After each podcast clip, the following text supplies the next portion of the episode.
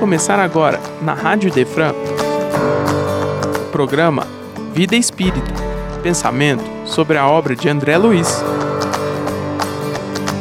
Apresentação: Kleber Saf.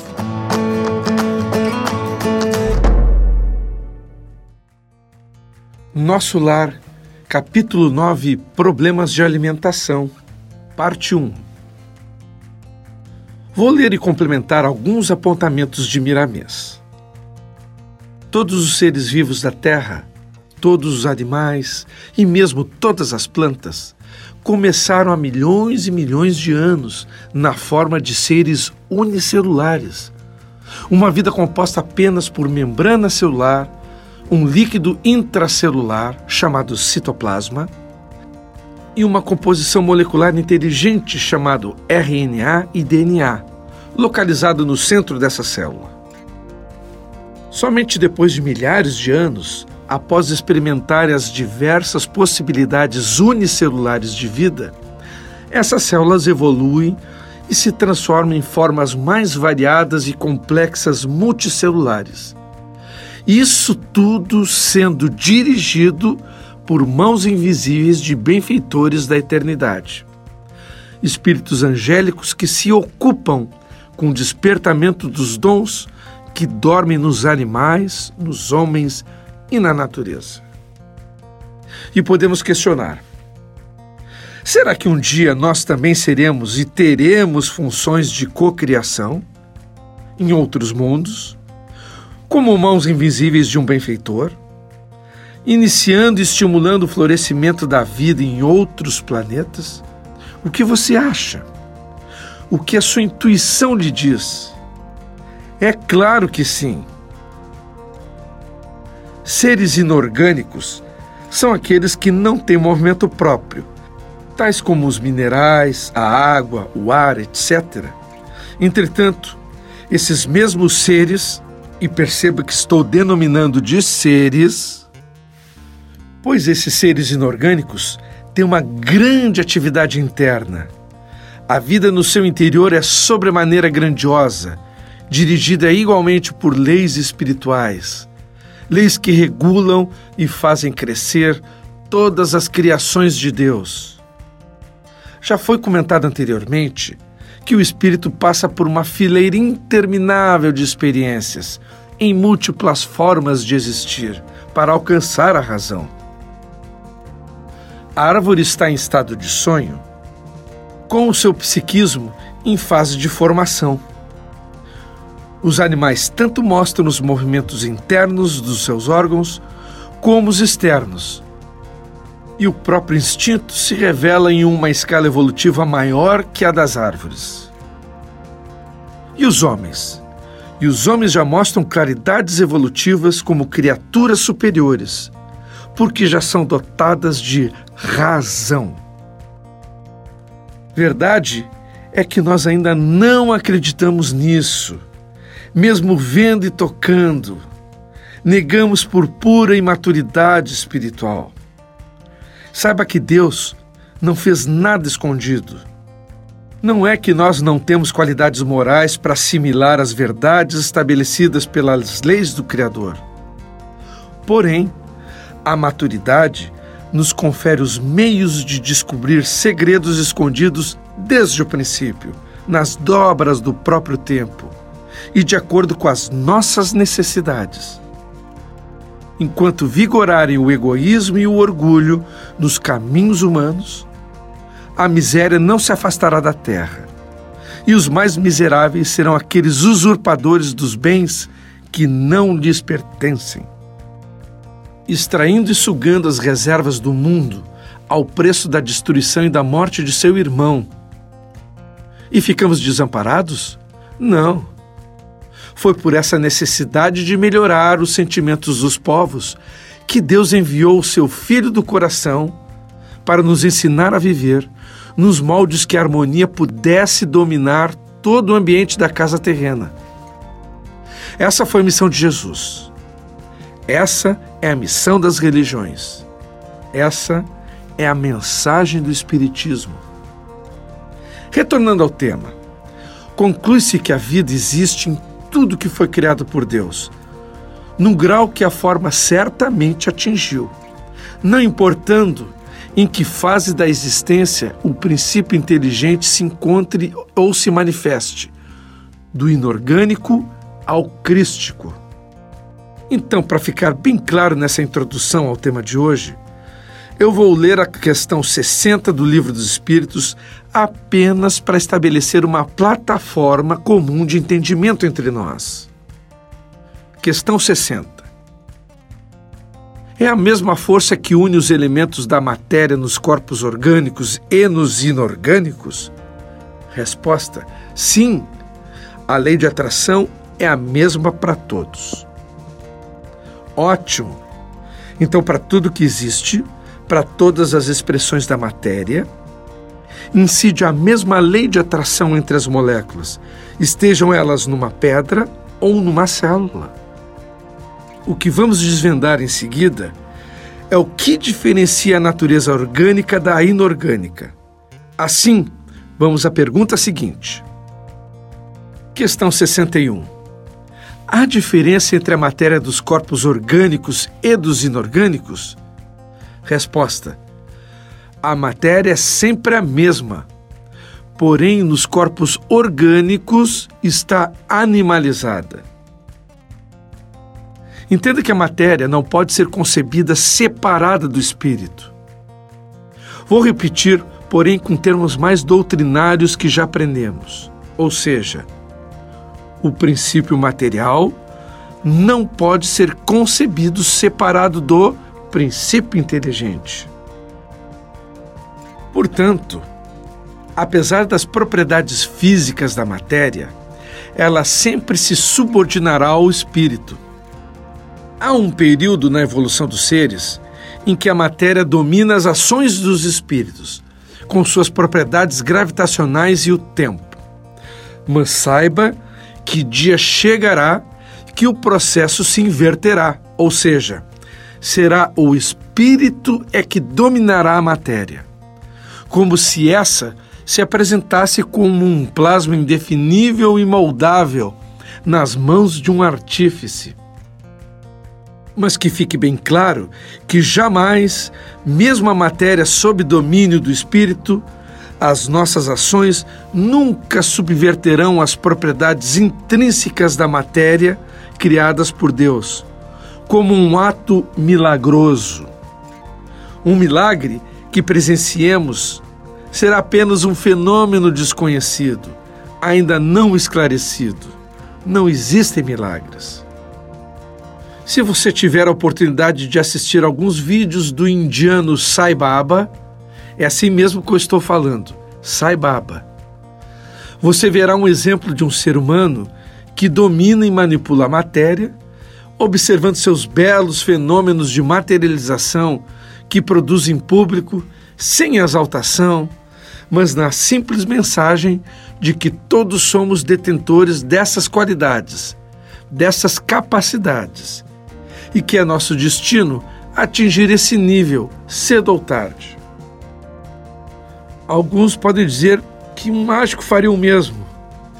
Porém, eu digo, o mágico jamais materializaria um diamante com seu nome escrito dentro. Está percebendo?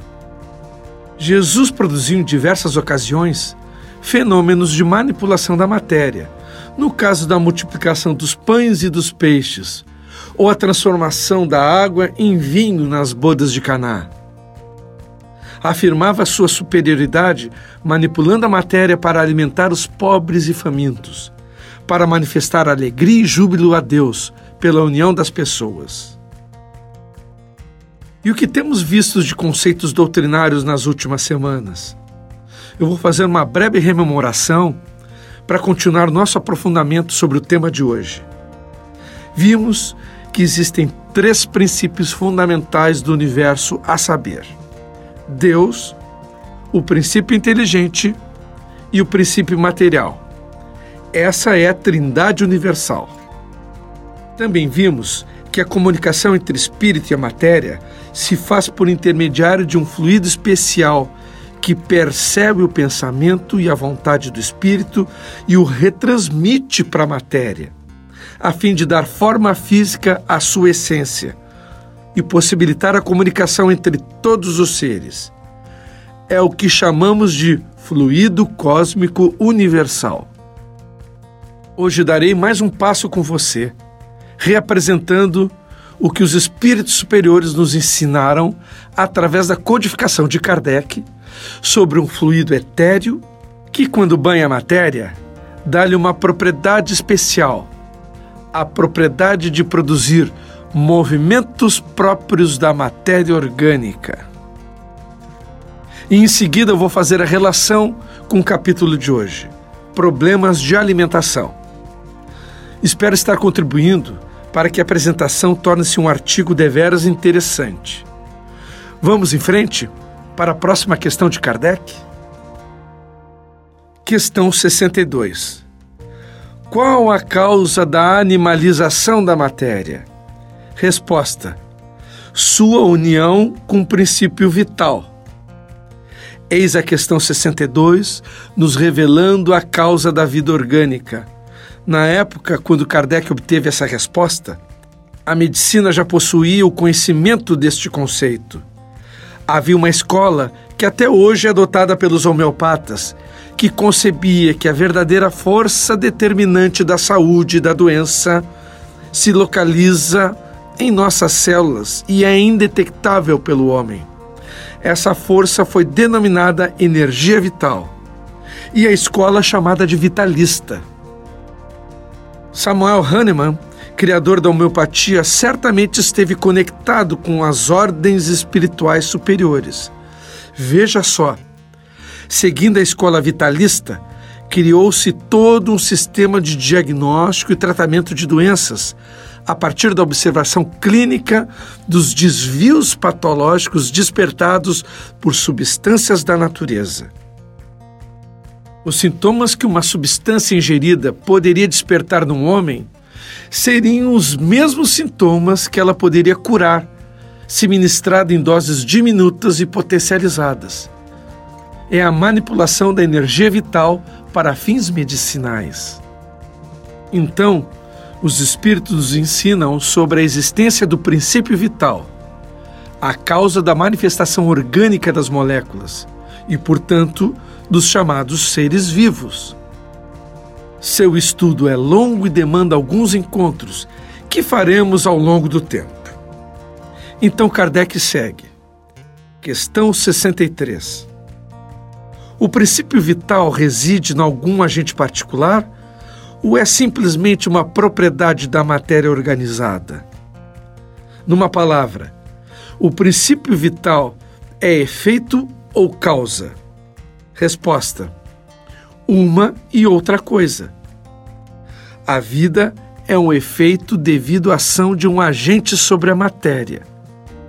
E esse agente, o princípio vital, sem a matéria, não é vida. Do mesmo modo que a matéria não pode viver sem esse agente. Ele dá a vida a todos os seres que o absorvem e assimilam.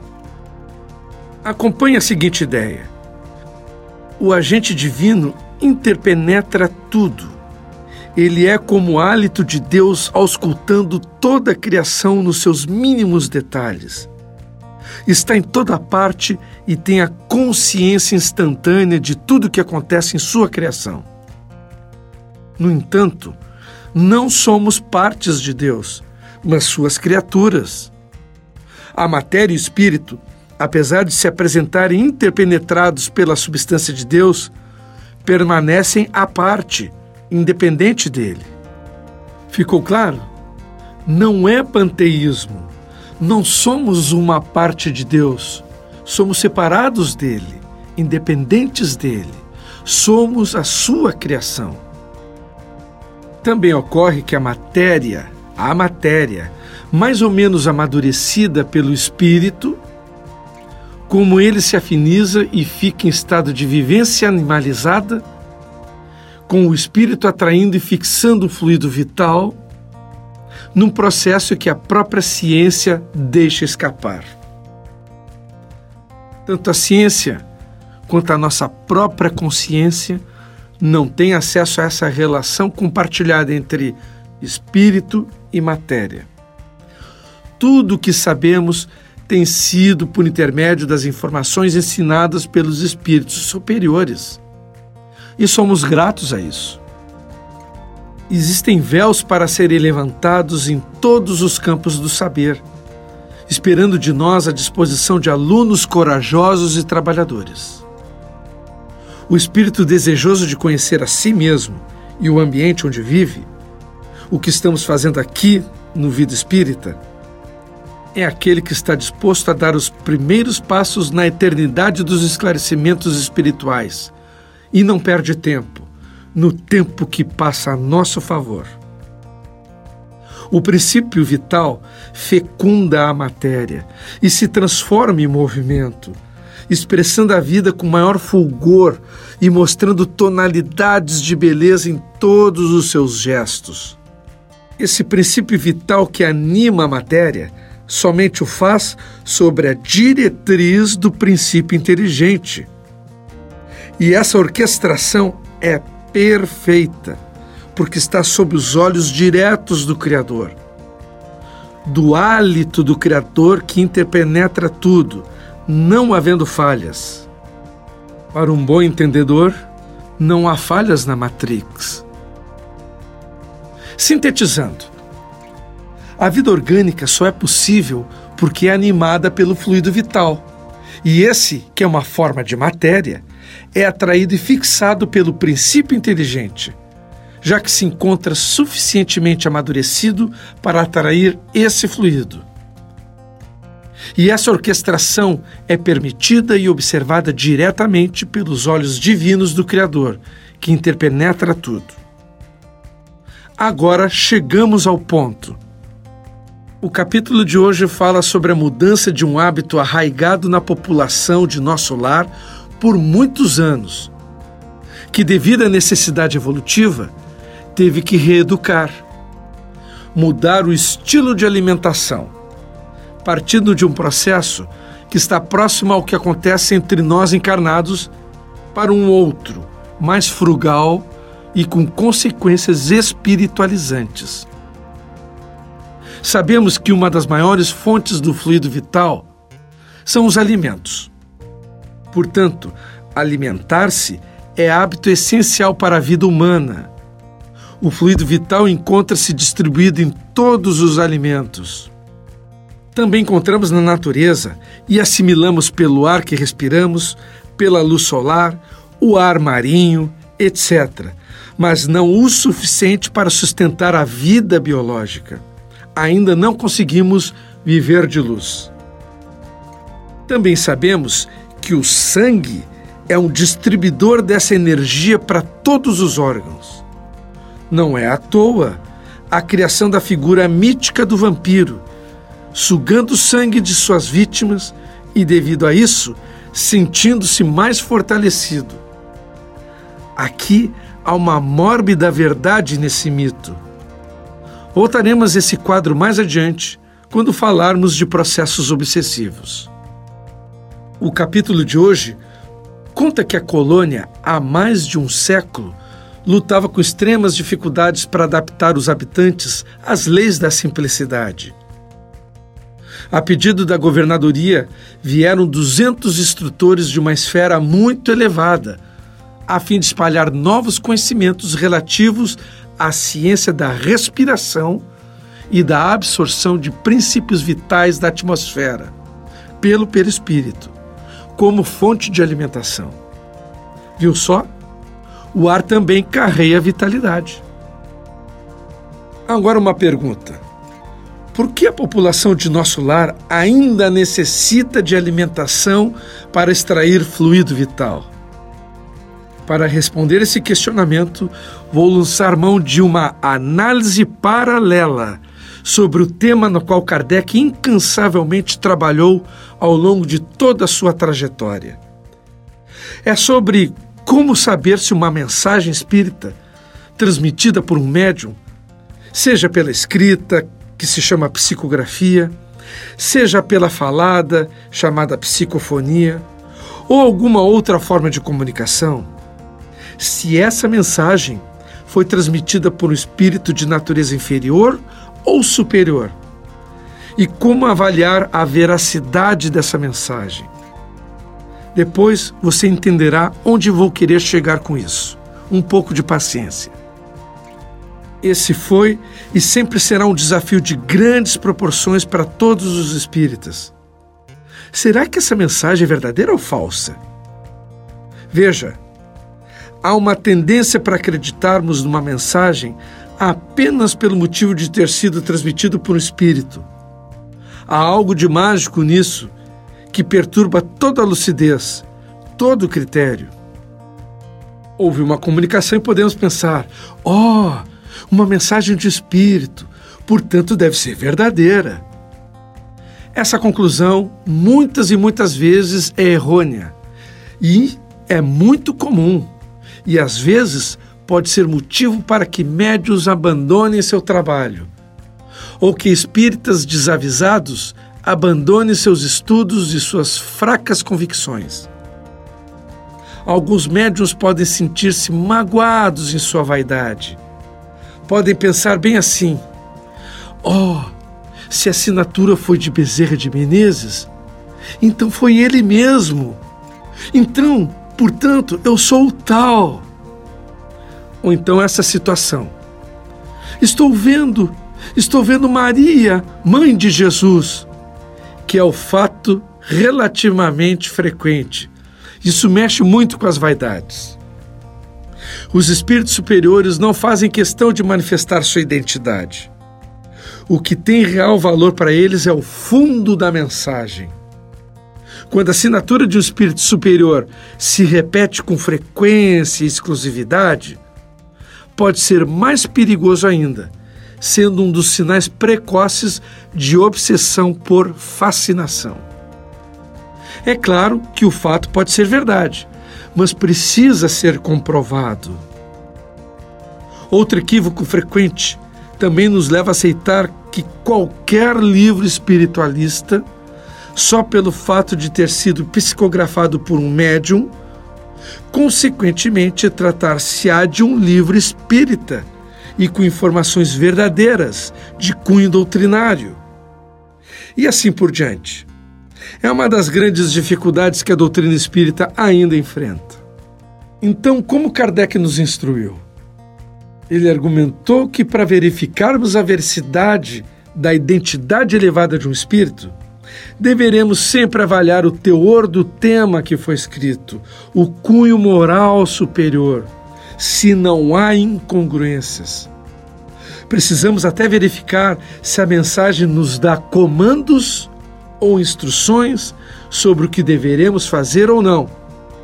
Pois saiba que espírito superior não manda em encarnados, não dirige grupos, não gerencia a nossa vida, não diz o que deveremos fazer, pois interferiria em nosso livre-arbítrio.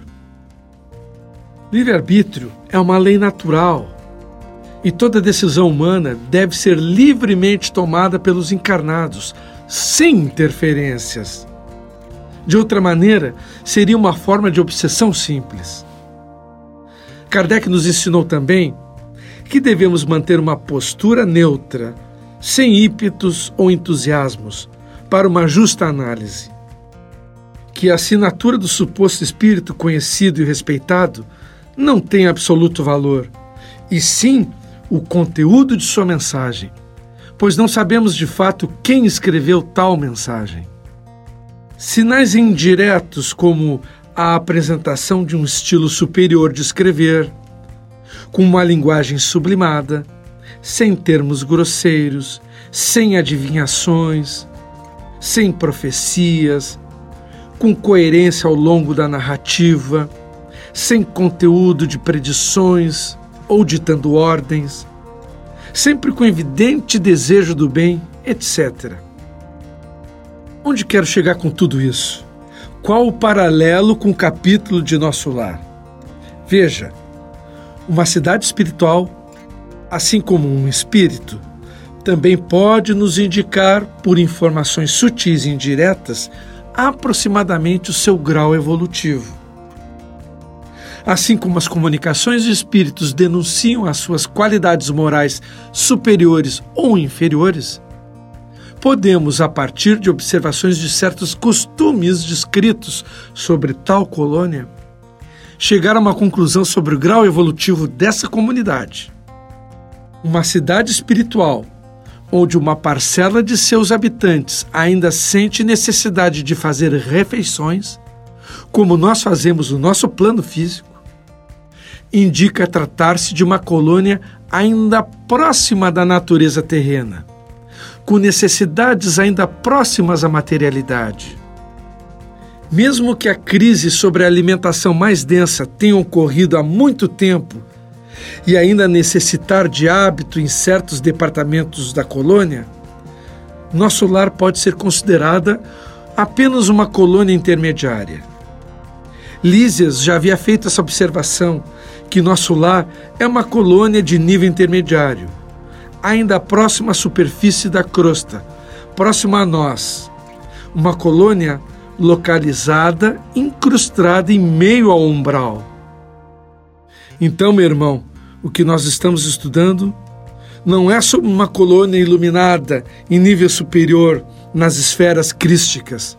Estamos estudando uma colônia paralela ao nosso nível de vida aqui, incrustada no umbral. Assim é nosso lar. Resumindo, hoje aprendemos que a vida orgânica depende do princípio vital Vimos que além da vida orgânica, esse fluido causa uma sensação de bem-estar, de força, de vitalidade. Depois descobrimos que os espíritos, em certa faixa de existência, com padrões morais ainda próximos dos encarnados, ainda necessitam de fluido vital para a sua vida, para suas atividades próximas do plano terreno. Por hoje era isso. Vamos concluir no próximo encontro. Paz a todos e até breve. Você acaba de ouvir o programa Vida Espírita. Só aqui, na Rádio Idefran, é amor no ar.